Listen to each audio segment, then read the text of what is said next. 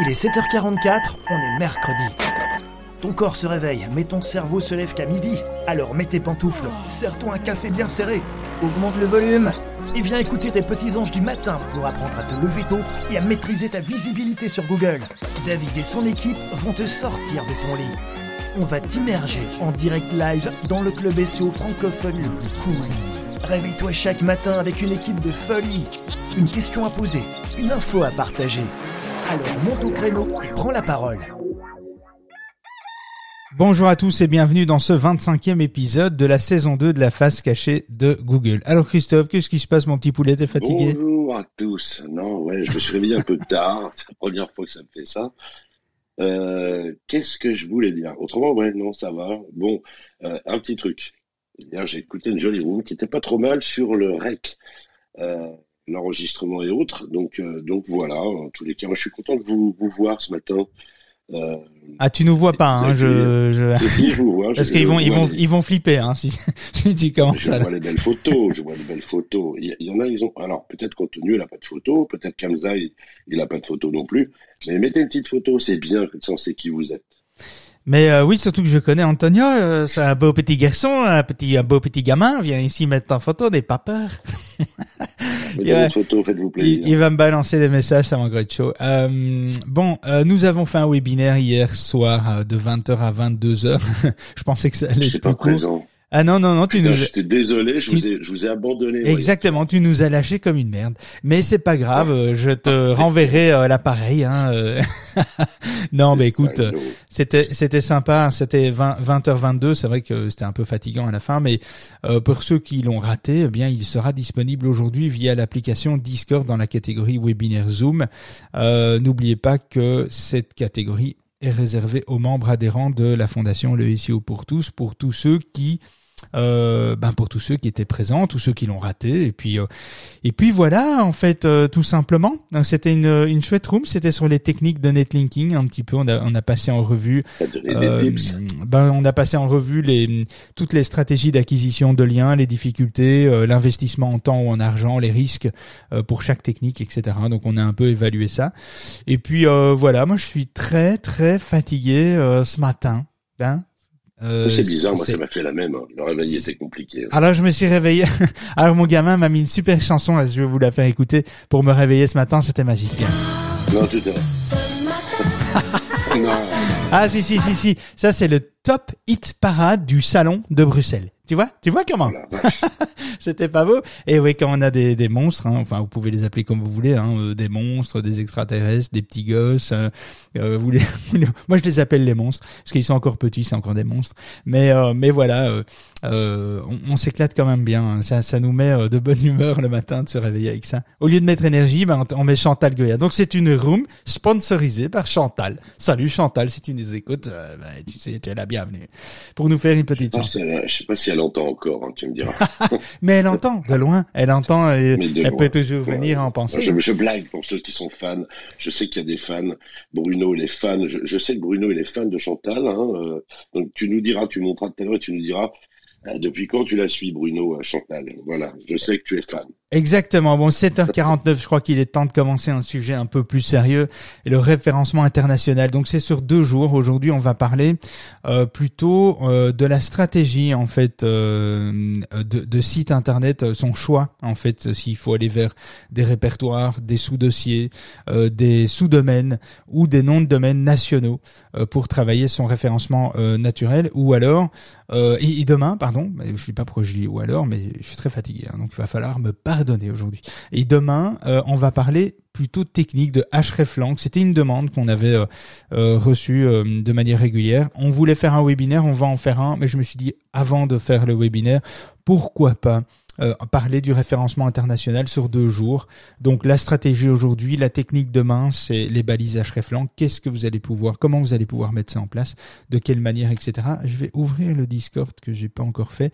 J'ai mis dans le Discord aussi euh, quelques liens utiles euh, dans la partie euh, référencement multilangue, multilingue euh, de la catégorie discussion. Donc pour ceux qui veulent aller voir, il y a deux deux guides à Google qui sont très explicites qui sont très intéressants sur la partie stratégie, référencement international et un petit outil gratuit pour tester et voir si vous avez mis correctement en place les hreflang, mais ça on en parle demain.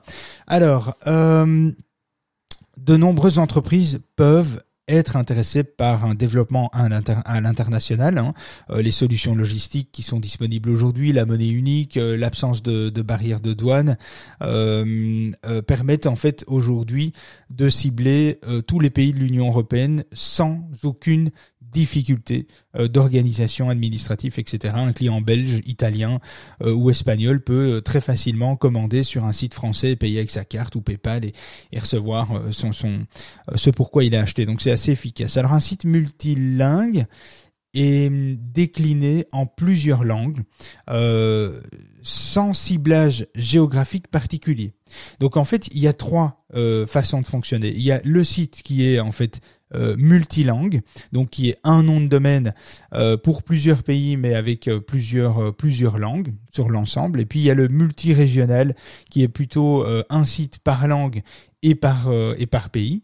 Et puis il y a le multi multilangue, multilingue et multirégional. Donc ça c'est vraiment plusieurs langues, plusieurs pays. Donc la Belgique en français, en flamand, en anglais, la France en français, le Canada en anglais, en français, etc. Et, là, on a euh, plusieurs façons de fonctionner euh, par rapport à par rapport à ça. Un site euh, multirégional donc propose une version par pays, mais dans une seule langue. c'est ça que je voulais préciser si j'avais pas bien expliqué le, truc. et un site multirégional et multilangue propose plusieurs versions. Alors vous pouvez vous positionner à l'international sur les moteurs de recherche à condition de respecter certaines euh, contraintes techniques et sémantiques. Une confusion entre les différentes versions régionales et linguistiques pourrait dégrader considérablement votre référencement. Vraiment, ça pourrait être catastrophique. Donc, euh, avant de mettre en place un système de multilingue, euh, multirégional, etc., réfléchissez aux besoins que vous voulez euh, que vous avez enfin que vous voulez mettre en place. Quelle solution vous voulez apporter? Il y a plusieurs façons il y a plusieurs contextes en fait dans lesquels on utilise ça. Alors plusieurs stratégies de présence permettent euh, d'assurer une visibilité durable à l'international. Vous pouvez créer des sites distincts. Donc en choisissant par exemple euh, pour chaque pays un domaine national de premier niveau. Le CCTLD, euh, c'est le, le, le, le, nom de domaine national qui est rattaché au pays. Donc en français, en France, pardon, euh, c'est un nom de domaine qui se termine par .fr. En Belgique, c'est .be. Euh, au Canada, .ca. En Tunisie, .tn. Euh, voilà, je pourrais tous vous les faire passer. mais il, y a un domaine qui est en général présenté par pays. En Italie, .it. En Espagne, .es, etc.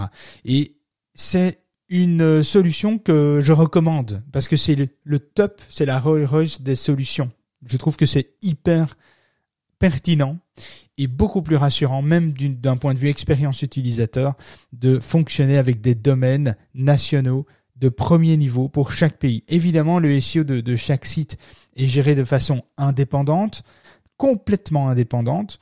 Euh, donc ça veut dire que euh, vous avez la main sur chacun des sites, vous en faites ce que vous voulez. Euh, il n'y a aucune contrainte technique, euh, mais cette approche évidemment est très coûteuse et il faut s'assurer de la disponibilité évidemment de votre marque dans les noms de domaine de plusieurs pays. Genre Amazon par exemple, et, eh ben, il y a Amazon.fr pour la francophonie, Amazon.it pour l'italien, pour l'Italie, pardon, Amazon.ca pour le Canada, etc. Donc c'est la meilleure. Si vous me demandez même quelle est la meilleure solution, c'est ça.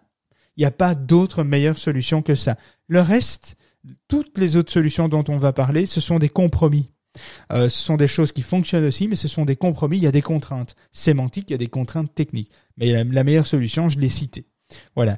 Euh, vous pouvez opter pour un seul site avec un seul nom de domaine en optant pour un domaine de premier niveau générique.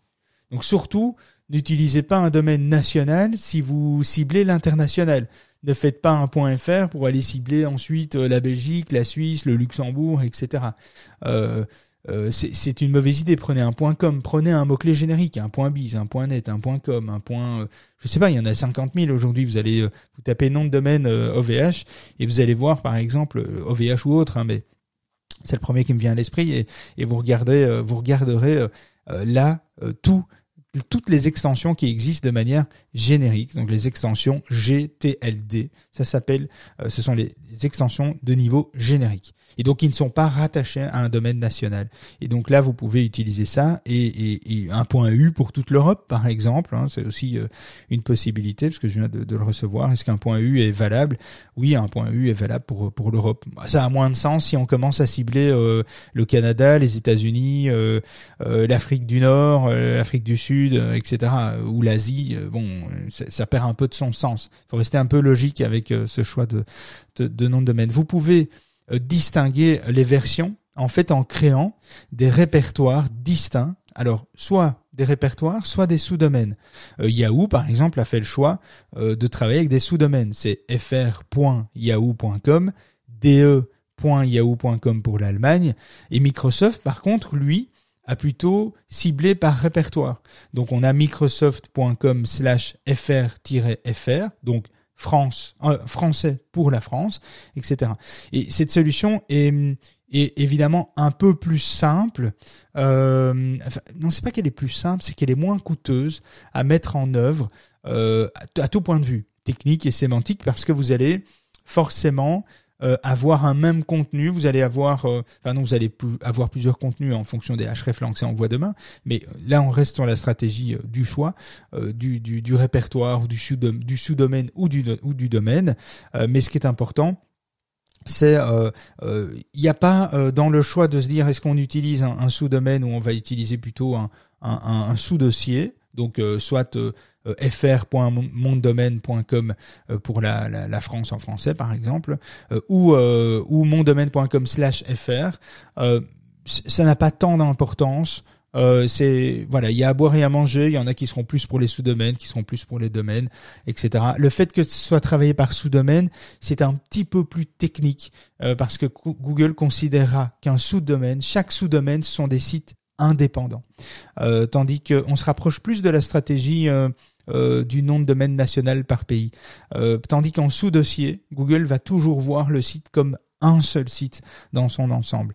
Donc techniquement parlant, euh, c'est un petit peu plus compliqué de mettre en place en sous-domaine, mais pour moi, ça reste le deuxième choix personnellement le plus efficace. Mais voilà. Après, si vous travaillez, enfin Microsoft travaille bien avec des sous-dossiers, hein, microsoft.com/fr-fr ça leur pose pas de problème d'avoir de la visibilité. Donc euh, attention, ça veut pas dire qu'il y a une technique qui fonctionnera moins bien. Ça veut dire qu'il y a une technique qui prendra plus de temps, plus de technique, donc plus qui vous coûtera plus cher. Et donc c'est ça. Euh, et, et, puis qui vous donnera plus de euh, aussi plus comment dire zut, je trouve plus le mot plus de zut euh, ça, c'est énervant hein, quand tu retrouves plus tes mots. Euh, plus de flexibilité, voilà, en travaillant avec des sous-domaines ou en travaillant avec des domaines nationaux, parce que tu es beaucoup plus libre dans tes actions techniques. Euh, alors, les premières étapes, c'est utiliser des URL distinctes pour chaque version privilégiée, soit euh, les répertoires euh, ou euh, donc les répertoires ou les sous-dossiers, mais bannissez les URL de type les URL dynamiques, donc qui se terminent par je sais pas moi mondomaine.com slash page 1 point d'interrogation loc égale fr par exemple. Ça ce sont des sont des URL dynamiques qui sont créés au départ par des logiciels de gestion multilangue multirégionale et dont il faut activer la réécriture des URL parce que ça c'est vraiment euh, ça c'est vraiment horrible. Vous allez avoir de très très mauvais résultats euh, SEO par rapport à ça. Donc ça c'est la réécriture d'URL elle doit être assez claire euh, par rapport à ça. Euh, utiliser les annotations hreflang euh, présentes entre les balises aid et les balises HTTP elles indiquent en fait au robot les versions régionales et les linguistiques disponibles pour chaque URL. Et ça, on va en parler euh, justement, justement, voilà, là, je aujourd'hui. Justement, on va en parler demain, euh, de savoir pourquoi il faut mettre ces balises, parce que c'est important quand le robot, c'est indispensable ces balises. Hein, elles ont été créées par Google pour faciliter le crawl de Google. Ces balises vont permettre de dire à Google, attention, tu viens d'arriver sur une page qui est en français pour la Belgique. Là, tu viens d'arriver sur une page qui est en anglais pour la Belgique et pas en anglais pour l'Angleterre ou en anglais pour les États-Unis ou pour le Canada. Et donc, on peut distinguer, on peut dire à Google, quand tu arrives sur une page, tu es sur une version de, langue et une version de pays. Si tu es un crawler ou si tu veux voir la version francophone pour les Français, attention, l'URL c'est celle-là. Tu es pas sur la bonne page et le robot va switcher et va en fait mieux, en fait, euh, il va mieux, vous allez améliorer en fait euh, l'indexation et l'explorabilité euh, du crawler de Google par rapport à ça parce que vous lui donnez des indications claires. Si vous mettez pas des hreflang, le problème c'est que vous allez laisser Google choisir quel contenu appartient à quelle langue, quel pays. La langue, ça va pas être compliqué. Le pays, ça va être une autre, une autre histoire et ça va être assez compliqué. Vous allez vous retrouver positionné sur des, sur des versions de Google que vous n'avez pas forcément envie. Vous allez attacher, vous allez atteindre des cibles qui sont pas forcément les bonnes, etc. Et ça va vraiment cannibaliser aussi euh, le contenu. Si vous avez plusieurs pages en français mais pour des pays différents, vous pouvez avec les balises identifier, dire ça c'est une page en français pour les résidents en France, ça c'est une page en français pour le Canada et ça c'est une page en français pour la Belgique. Vous pouvez le faire. Et donc c'est assez intéressant, ça vous donne une certaine flexibilité dans la gestion de votre contenu et de vous dire que ben, l'approche euh, je sais pas, vous faites une page de vente, l'approche, les arguments, les slogans, les arguments de vente que vous allez utiliser, eh bien les résidents en France, en Belgique et au Canada sont peut-être pas sensibles de la même façon. Alors Belgique, France, on est d'accord, on est tous un peu sensibles de la même manière, mais par exemple la culture au Canada et la culture en Belgique, n'est pas la même et donc l'approche, les forces de vente vont peut-être, les arguments vont peut-être pas être les mêmes. Ça va vous permettre d'adapter et d'avoir des pages qui sont propres à chaque euh, pays, même si c'est la même langue.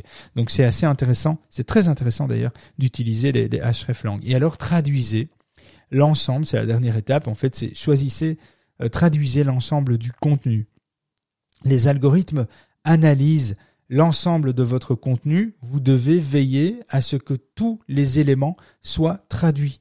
Donc le menu, le footer, les headers, euh, euh, les mentions légales, euh, tout doit être traduit.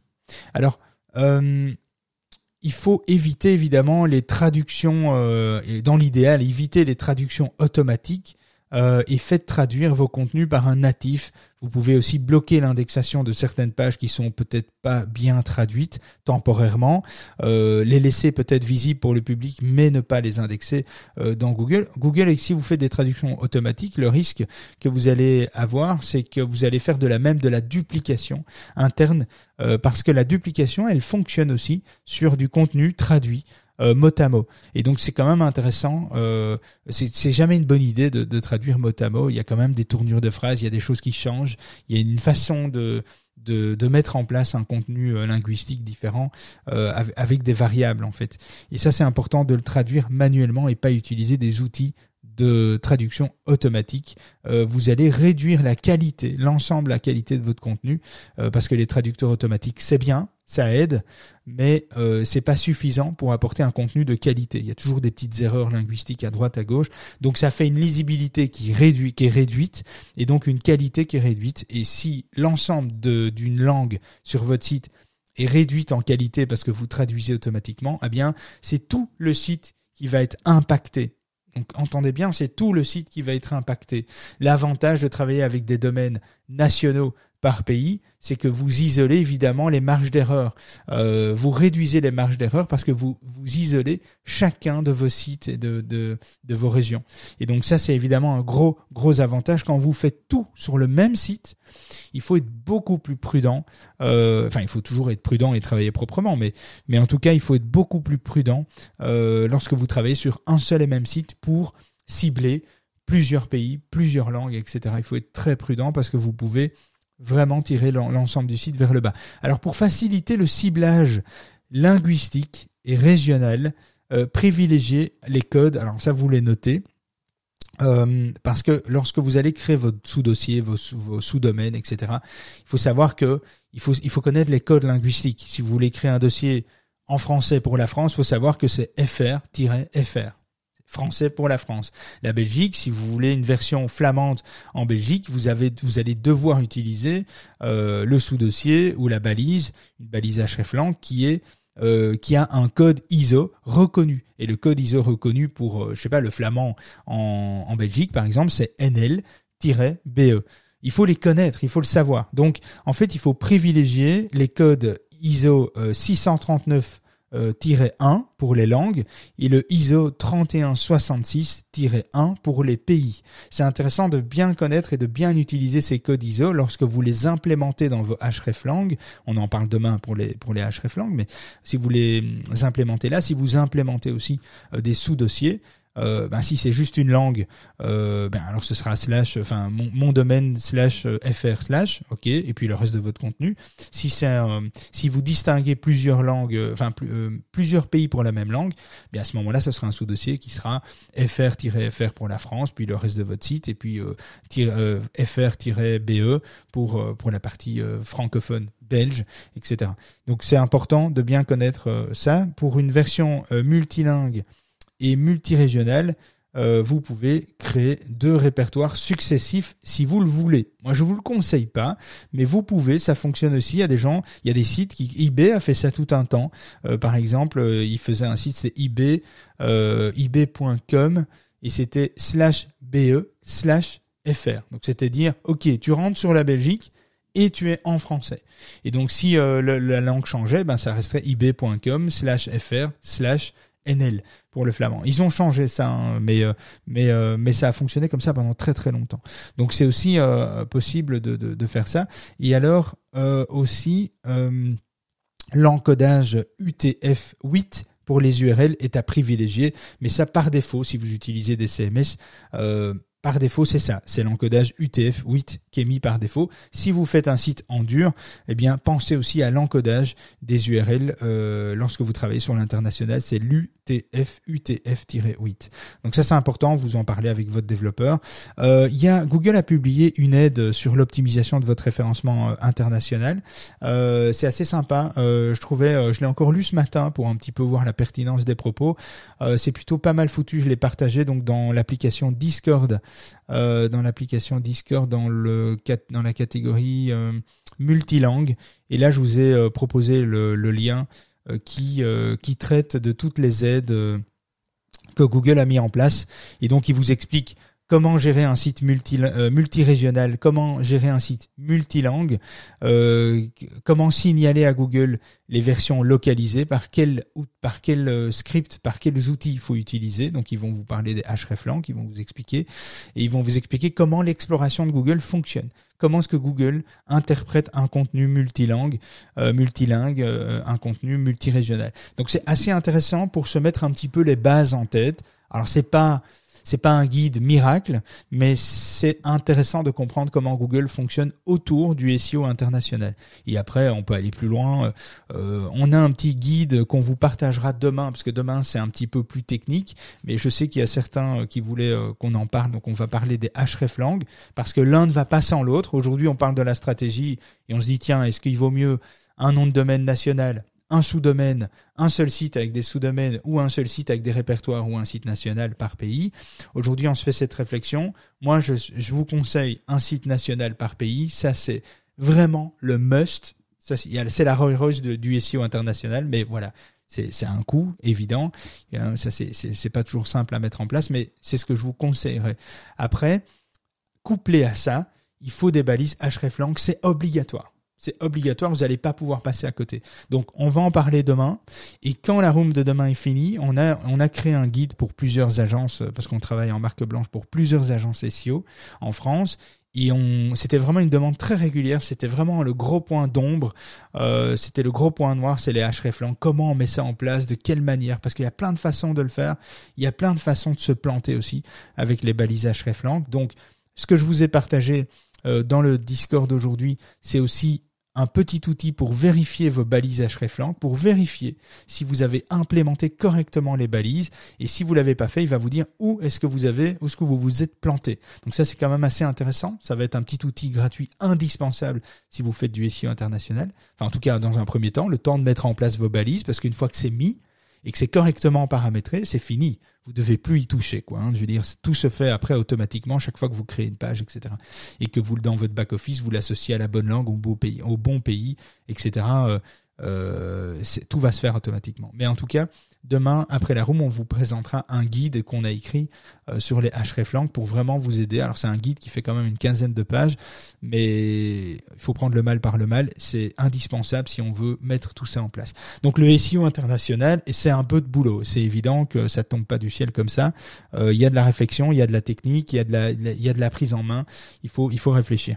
Donc euh, voilà. Si vous avez des questions, le sujet est un peu plus court ce matin parce que je vous avoue que je suis crevé. Ils, des questions. Euh, non, non, ils vont monter, je sais qu'ils vont monter, euh, David. Donc, euh, s'il y a des questions, par rapport à ça, ce serait ce, serait pas mal. J'insiste aussi sur, en attendant que vous montiez, les traductions de, de, de, qualité est essentielle. Hein. On voit beaucoup trop de sites, j'en ai encore vu trois, quatre dans la semaine qui m'ont été présentés, et c'était des traductions automatiques. S'il vous plaît, les traductions automatiques, si vous le faites parce que vous n'avez pas le temps de mettre des, de faire traduire, euh, n'indexez pas ces pages, ne faites pas en sorte que ces pages soient indexées, ça va pas vous porter vers le haut.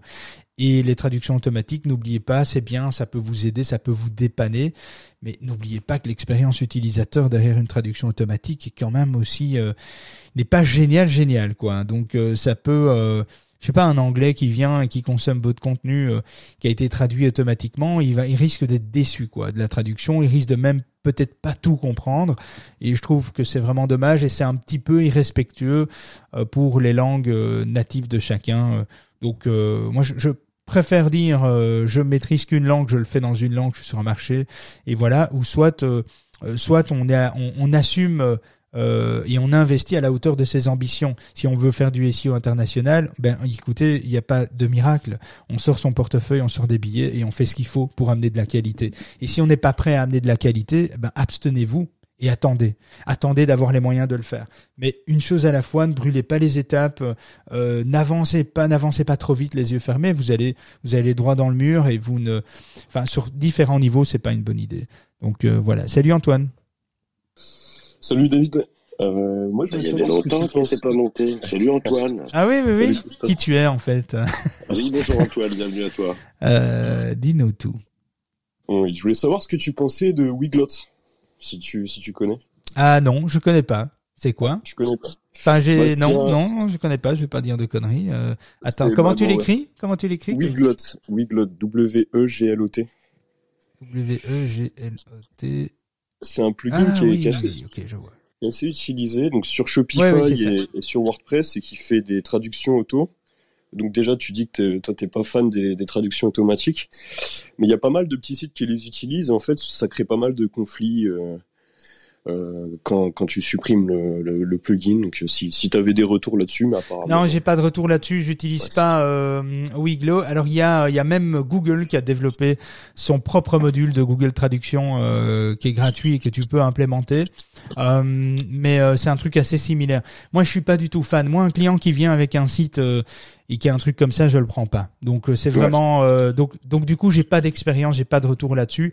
Ça nous intéresse pas de travailler sur des trucs bancals.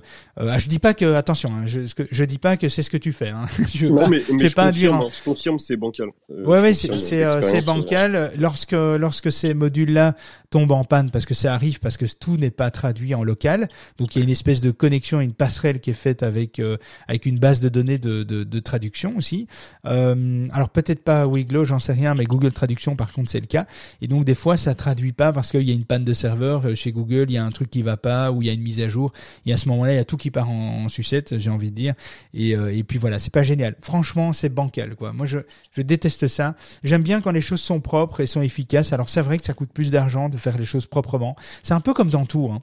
Demain si vous voulez constituer une une communauté sur LinkedIn, ça va, prendre du temps. Mais ça pourrait aller très vite si vous les achetez. Et donc tout est une question de choix, de proportion et de qualité de ce qu'on veut apporter sur son site internet, l'image qu'on veut faire passer de soi, etc. Et donc euh, oui, on peut toujours aller plus vite avec des outils, avec des trucs comme ça, avec euh, des outils d'intelligence artificielle dans la rédaction de contenu. Il y a des trucs qui sont bien, on avance dans des domaines qui sont intéressants. Mais à un moment donné, il faut respecter les gens qui nous lisent. Et là, on parle quand même d'êtres humains qui vont venir consommer sur ton contenu un truc. Et si toi, volontairement, moi, ça m'arrive souvent volontairement. Euh, je, tombe sur un site euh, qui est à l'étranger, donc on a un consultant qui travaille euh, à Singapour, par exemple. Et là, il faut souvent traduire, mais c'est pas l'anglais, évidemment. Et donc, il faut traduire en français euh, de chez eux. Et donc, ça m'arrive souvent de voir une actu qui m'a l'air intéressante et j'utilise. Je vais moi-même, je prends la décision d'aller euh, traduire avec Google Traduction ou un autre outil, euh, je vais traduire la page parce qu'elle m'intéresse et je mais c'est volontaire, je fais le choix. Mais arriver sur un site où euh, je sais pas, je parle pas néerlandais par exemple et j'arrive et je vois qu'il y y a une version française, je l'active et je vois que c'est super mal traduit, je comprends une phrase sur cinq, ou, ou, même en n'étant pas aussi pessimiste, je, je comprends pas tout, ben je vais être un petit peu déçu parce que parce que ça veut dire que euh, ça veut dire que je suis pas pris au sérieux, quoi. Et donc à un moment donné, ça, ça dépend un peu de l'image que tu veux faire passer de ton site, de ton service. Euh, bah, c'est une question de branding et de marketing, je pense euh, aussi. Il y a des gens qui s'en foutent peut-être et qui peuvent traduire, mais même d'un point de vue SEO, c'est pas génial. Donc, euh, donc voilà. Donc j'ai pas de retour à te donner.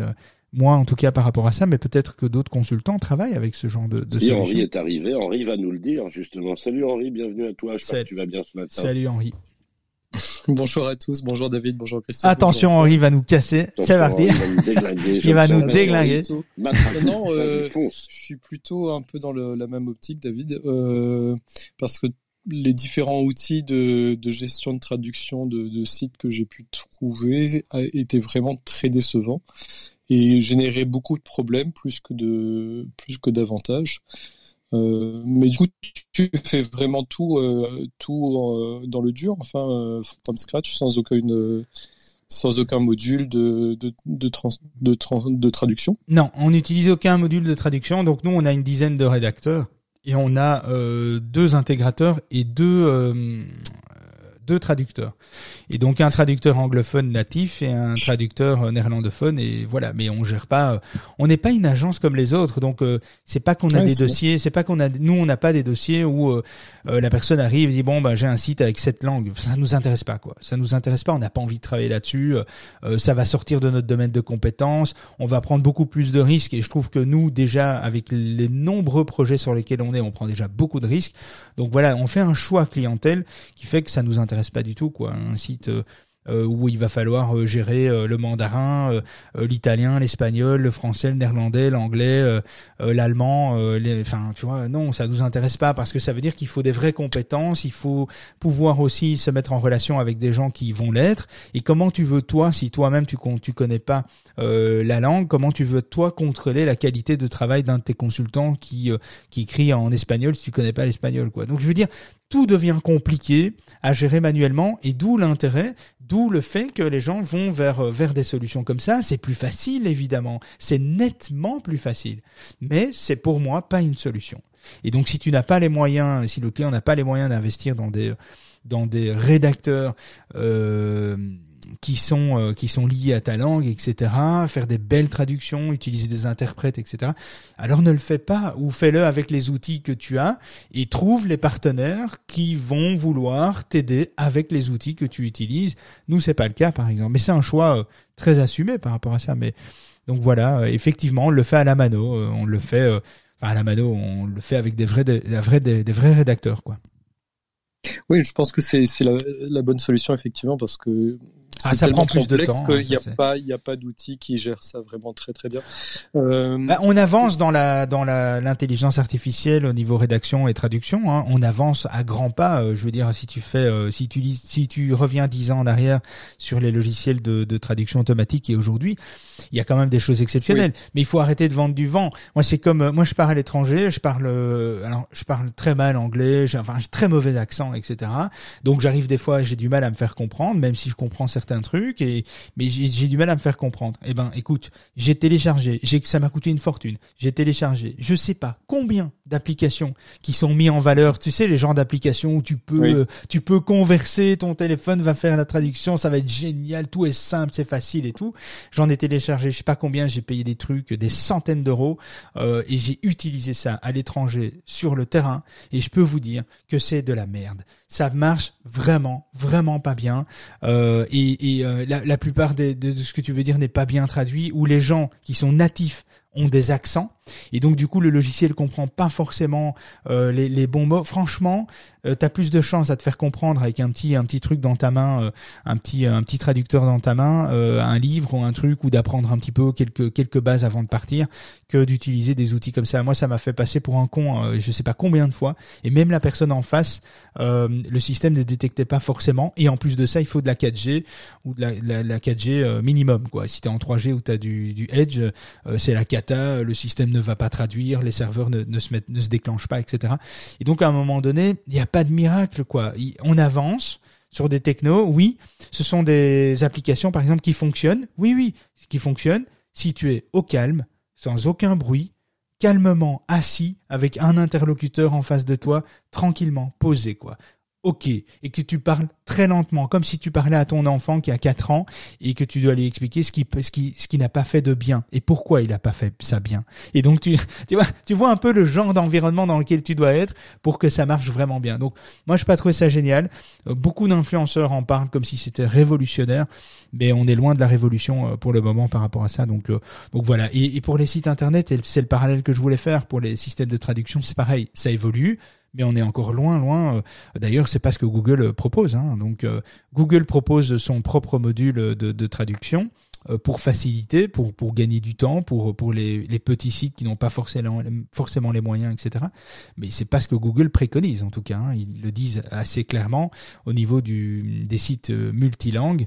C'est pas du tout ce qu'ils préconisent. Il faut le mieux, c'est d'investir effectivement dans la rédaction de contenu.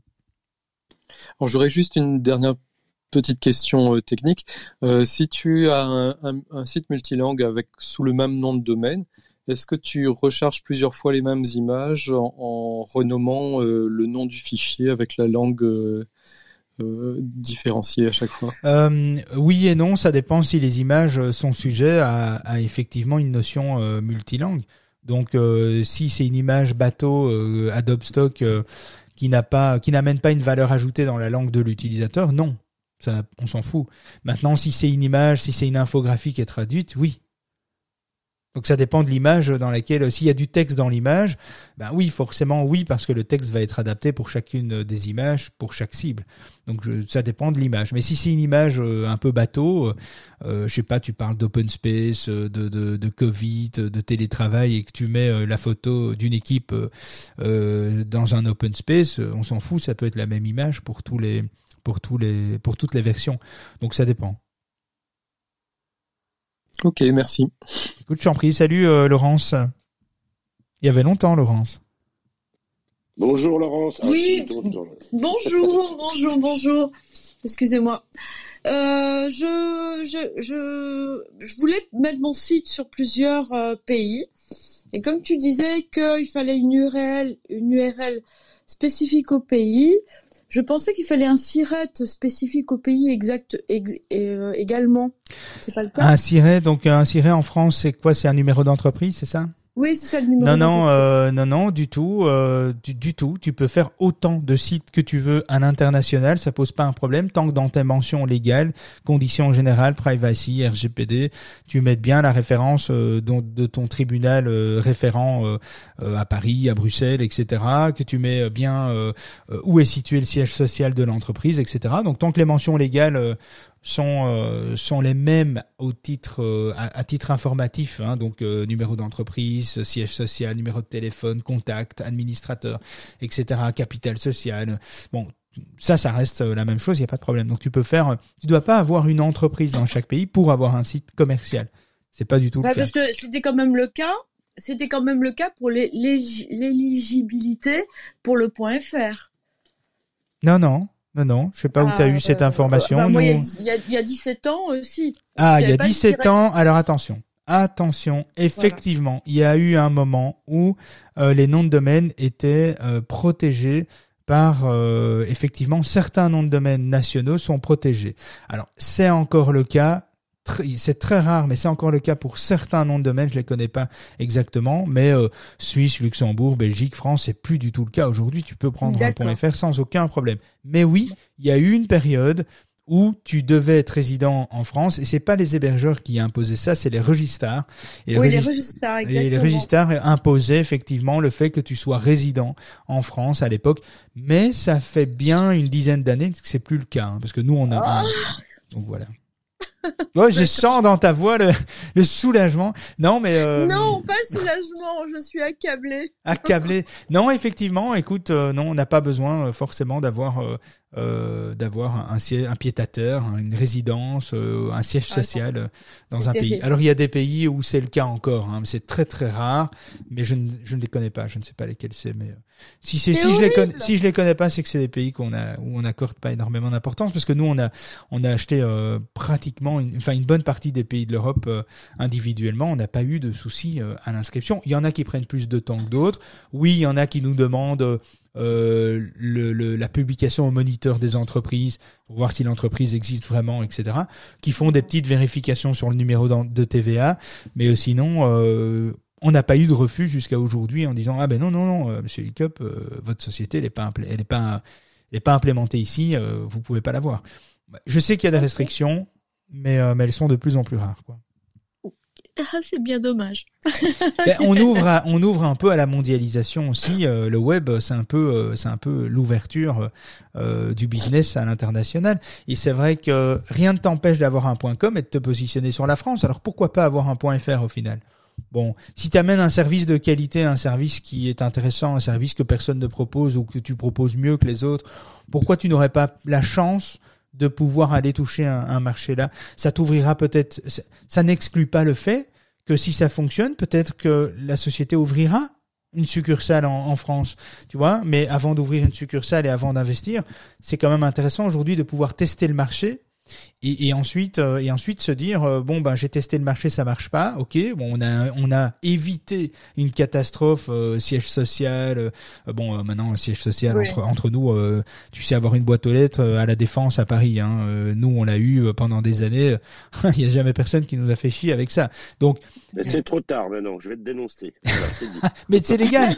C'est c'est légal en plus. Donc c'est quelque chose qui est tout à fait acceptable. C'est légal. On avait une boîte aux lettres mais de temps en temps on faisait des réunions là-bas et donc des formations, euh, voilà, ou une domiciliation d'entreprise dans un business center, c'est aussi possible et ça ouvre aussi une porte. Enfin, je veux dire, c'est très simple de contourner le problème. Si, alors l'Espagne c'est pas le cas, mais si imaginons que l'Espagne dit euh, demain, attention, vous devez être résident, vous devez avoir, euh, eh ben c'est pas un problème. Je veux dire, tu vas aller dans un, tu vas aller mettre une domiciliation d'entreprise dans dans un dans un business center et ce sera suffisant parce qu'en fait légalement ça va être repris dans les statuts de l'entreprise. Donc légalement, tu auras euh, un, une succursale euh, et tu, n'as pas spécialement obligé de mettre un, salarié.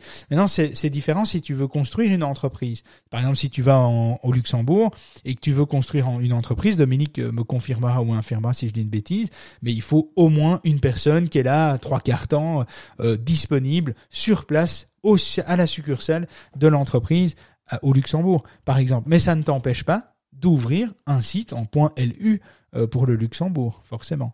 Mais, euh, mais, mais, bon, voilà, donc c'est... Euh, je, je, comprends euh, le, le, la protection que tu veux faire autour de, autour de ça, je comprends. Mais c'est vrai que ça ouvre aussi des possibilités qui sont autres, c'est de tester avant d'investir. Et donc je trouve, je trouve que l'idée est plutôt pas mauvaise, mais bon. L'idée est plutôt pas mauvaise, je suis d'accord. Je suis simplement accablé, mais l'idée n'est pas mauvaise. L'idée n'est pas mauvaise, mais bon, voilà, euh, c'est, c'est, alors oui pour les plus grands euh, d'entre nous, mais mais pour les gens comme nous euh, qui démarrons, qui se lançons dans des business, dans des dans des trucs où tout n'est pas toujours bien calculé, où on sait pas trop où on va, on va un peu au feeling parce que c'est un peu ça aussi la vie d'un, d'un entrepreneur aujourd'hui. Euh, eh bien, je trouve que c'est une opportunité de tester un marché et de se dire ben tiens euh, j'arrête d'investir dans ce pays-là parce que ça marche pas parce que mon produit n'est pas réceptif. Euh, les gens ne sont pas réceptifs à mon produit et donc euh, donc j'arrête ben pour autant j'ai pas dû investir dans un siège social avec un engagement sur une année ou des trucs comme ça. Qu'est-ce que tu en penses toi Dominique? Mais je voulais juste confirmer ce que tu disais. C'est vrai qu'il y a quelques années, le Luxembourg a, renforcer sa législation pour éviter les boîtes aux lettres, donc les sociétés qui venaient, qui n'avaient aucune activité euh, économique locale. Donc en effet, il faut maintenant un site physique, un bureau, que tu puisses prouver que tu as au moins euh, une personne euh, à temps partiel qui est dans ton activité. Je pense qu'il reste juste une, une exception, c'est si ta société est domiciliée ou établie à travers un cabinet d'avocats à ce moment-là. Euh, Mais tu dois alors à ce moment-là, je pense euh, que tu dois euh, euh, démontrer. En fait, tu dois prouver un nombre d'heures que tu passes sur place, que le gérant peut au moins, enfin, si pas un salarié, que le gérant euh, passe à X heures sur place. donc en disant, par exemple, ben, je m'engage, le gérant s'engage à prester, je sais pas moi, 15 heures par mois euh, sur place. Et en fait, ces, 15 heures par mois doivent être justifiées. Moi, j'en connais qui, j'ai des amis qui le font. Ils se déplacent, ils vont, puis ils font des restos, ils font des trucs, ils louent des trucs, euh, comme ça, ils ont des notes de frais, enfin, etc. Ils font, ils s'arrangent pour faire en sorte que ces 15 heures, ces 20 heures ou ces 30 heures par mois soient justifiables et soient prouvées par une série d'activités. Euh, voilà. Bon, après, il y, en a qui s'amusent avec des amis qui vivent là-bas et qui disent bon, bah, tu vas là-bas, tu fais ça, hein, tu commandes là à mon nom, tu fais signer là, euh, tu et puis il récupère. Bon, il y a plein de façons de détourner. Euh, bah, on n'est pas là pour ça, hein, mais mais euh, mais voilà. Donc bah, là, on a complètement dévié de sujet. Merci Laurence. c'est de ma faute en fait, mais bon, c'est pas grave. Non, c'était c'était intéressant. on n'a pas dévié. J'ai pris plein de petites notes moi qui me plaisaient sur l'histoire des, du point FR, si on pouvait prendre ou pas Oh, c'est bien. Ça y est, moi je sens Christophe qui va s'expatrier. Il va arriver à Bruxelles et, euh, et, au Luxembourg. Attention, hein. J'ai un autre domaine qui s'appelle yes-yes.fr. Et donc, euh, voilà, il y a une société qui s'appelle yes-yes.com. Et nous, on a le .fr. Donc voilà. Et, euh, et en quoi, euh, et c'est quoi comme société comme ça par hasard? Euh, C'est le yes-yes.com. En fait, ils font des téléphones, réparation de téléphones. Et moi, j'ai juste besoin d'une boîte mail. Donc, j'ai euh, pris simplement euh, euh, pour créer une boîte mail. Donc, j'ai le yesyes.fr. Ah, sinon, pour, un, pour, pour, pour, info, pour info, il y a Gmail, hein, c'est bien aussi ça. Non, ça fait pas sérieux. Ça, ça fait pas sérieux. Bah, tu serais étonné euh, du nombre de, de Gmail qu'on a euh, avec lesquels on communique, mais bon, voilà. Après, euh. ok, ça marche. Bien, est-ce qu'il y a encore des petites questions, les loulous? Est-ce qu'il y a des trucs que vous voulez voir ou pas? Bah, si non, moi ça va. Ça va? Salut. Bonne journée. J'adore. Salut. Alors, tout le monde monte dans le bus. Non, non, Laurence, elle quitte le bus, elle a dit non, non, moi je m'en vais, j'ai fini. Bon, dommage. Donc si vous êtes bien assis, que vous avez bien mis votre ceinture, on va vous souhaiter la plus belle des journées avec David. Et comme chaque matin, on est ravis de vous accueillir pour de beaux échanges. Voilà, ça, ça me plaît bien. Moi, je suis le chauffeur du bus. Je vais vous conduire jusqu'à vos domiciles et on va souhaiter une belle journée. Allez, je lance le jingle de fin. je vous embrasse bien tous et je vous dis à 7h44 demain matin. Et, euh, et le replay euh, de webinaire de hier soir sera dans la journée en ligne. C'est parti pour le super jingle. On démarre.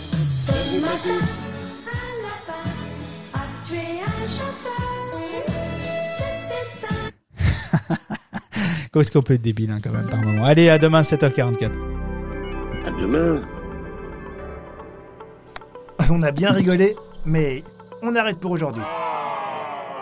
David et son équipe reviennent dans le club de la face cachée de Google en direct, tous les matins de la semaine à 7h44, avec une nouvelle astuce ou une actu croustillante à ne pas manquer.